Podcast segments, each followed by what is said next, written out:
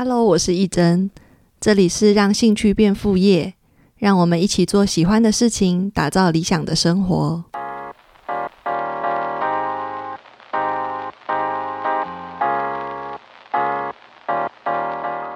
这集我想要分享的是赚钱的五十种可能性，就是当我们有呃一开始想到自己的兴趣是什么之后呢，它可能有各种。不同的带来收入的方式，呃，这个数字五十种，其实是我一开始在呃我们的创业社团里面给大家的一个作业，就是那时候呢，我自己学了光疗指甲，就是怎么自己做光疗，那就是学好玩的，对我来说是一件有趣的事情。那学了之后呢，我就觉得，呃，我想要再以一个外行人的角度去创立一个品牌。让我的学生看看，就是因为他们会觉得，例如说我是精工本科系，所以创立精工品牌很容易。那他们就是不是本科系的，那对他们来说就会很困难。所以我就想要用我自己学美甲的这个切入点，然后带他们去看我怎么样成立一个品牌。那呃，这个成立品牌的过程中，就有一部分是怎么去想我的营业项目会有什么。所以我就是写了关于我要如何用美甲。光疗指甲赚钱的五十种方式，定出这个五十这个数字，就是它其实像是一般人可能想，例如说我在讲美甲的话，那可能大家会想说，就是帮客人做美甲，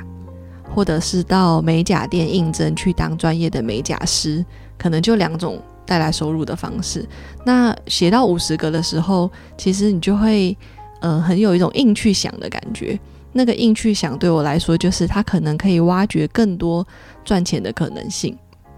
例如我自己在写的时候，就有写第一个就是最基本的就是当美甲师嘛，去一家美甲的工作，嗯，去一家美甲店应征找一个工作。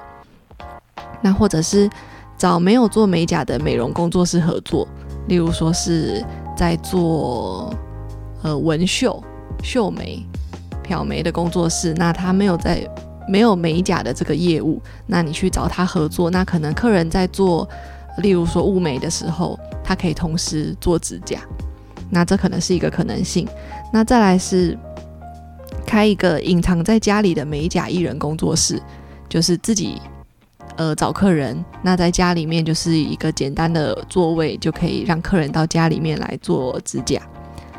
那第四个是。到咖啡店去当驻店的美甲师，那他可能就是可以有点一杯咖啡，他就可以在那边做指甲。第五个就是帮美甲店设计款式，例如说我不是真的帮别人在做指甲，但是我对于设计是有兴趣的，所以我专门在画美甲的设计图，然后让就是呃是有技术的美甲师，但是他可能对于设计没有那么有想法的话，他可以买我的图。来帮客人做美甲。第六个是跟新密合作，帮新娘设计婚礼款的指甲。第七个是开美，第七个是开美甲的午茶讲座，可能它就是一个下午茶的概念，但是它可能会结合不同主题，例如说是美容，或者是呃饰品，或者是。就是跟比较美学的东西相关的主题的讲座，那它也可以同时就是呃结合美甲。那第八个是美甲的体验课，例如他可以报名这个课程，他就可以一天大概三到五小时，他就可以帮自己把指甲做完。那也包含他就学到了这个技术。第九个是抽精灵牌设计美甲款式。可能就是结合一些抽卡牌的概念去做不同的美甲款式。第十个是用生日时的颜色推出每月限定款。呃，写这个过程中，就是从一写到五十的时候，就会越写越不切实际的感觉，而且后面就会越来越荒谬。例如说，我写到最后面，可能有自己开一家美甲的咖啡店，或者是。开发手部的保养品，甚至还有举办美甲设计比赛，还有帮专柜化妆品的品牌设计 VIP 款式到门市服务的美甲服务，还有美甲订阅制，他可能会固定的来做美甲，那定年度的美甲服务，他会得到一个纯银项链，跟我自己品牌有一点连接，这样子。其实他写到最后就是，呃，不管这些这些项目可能都可以透过跟美甲有一点点的关联性，它就带来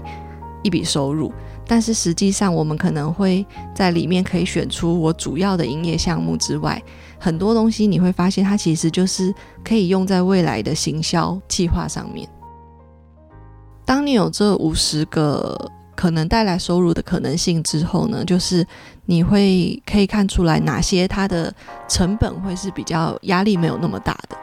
例如说，你一次要开发，假设你要做那种大量生产的美甲片，它可能一次投入的资金是三十万，你才可以做到量产。那一开始你可能就会选择，譬如说是在家里面开艺人的工作室，它其实它的门槛没有那么高。一开始挑几个来同时做的话，我会觉得可以选三到五个，就是它可以比较不会，你会有一种完全把。赌注都放在同一个同一件事情上面，那你选三到五个的时候，你比较好去规划。例如说，实际在操作的时候，有些可能会其实没那么适合自己，或者是有些可能会跟你想象的不一样。所以，当我们就是有一些比较多备案的时候，当你就是实际执行下去，那有一些会成功，有一些可能会失败。选出了就是营业项目之后呢，就是我们就会从。呃，一个你设定好固定的资金去操作，那一直到就是你会有一部分，譬如说投入假设设备或材料，那它可能就会花完你这个资金，那我们就会再找出譬如说你里面有其他的可以变成行销企划的项目去执行，然后想办法让它带来更多的营业额。我会用资金来控制，例如说我一开始就是固定一万元。那我就是选了几个项目来做，那它可能会有固定的成本。那我把这个一万元花光之后，我就要想办法把这个钱赚回来，我才有更多资金可以再去做别的计划。那有一些人可能他没有控制资金，例如说他原本的工作是很稳定的，他有收入可以来支撑他想做这件事情，但是他就会一直投入钱，一直投入钱，一直做很任意的尝试，反而就是。没有办法好好的管控资金，然后最后他可能就会过度的投入资金，最后失败。在创业的过程中，其实他就很需要这样子，就是你一直不断去想到更多的可能性，不管是一开始是营业项目，像我们现在在做的这个练习之外，或者是你之后关于如何要提高你的营业额，或者是你现在就立刻想说，我就是要马上赚十万元。我要用什么方式来赚这十万元？你都可以尝试去写，就是我要赚十万元的五十种方式，然后去逼自己去想出各种的可能性，那可能就会从里面就会找到呃适合自己突破的方式。谢谢大家的收听。那如果你对于创业还有更多的想法想要跟我讨论的话，可以到 IG 搜寻我的账号，那账号在资讯栏里都可以找到。谢谢大家。拜拜。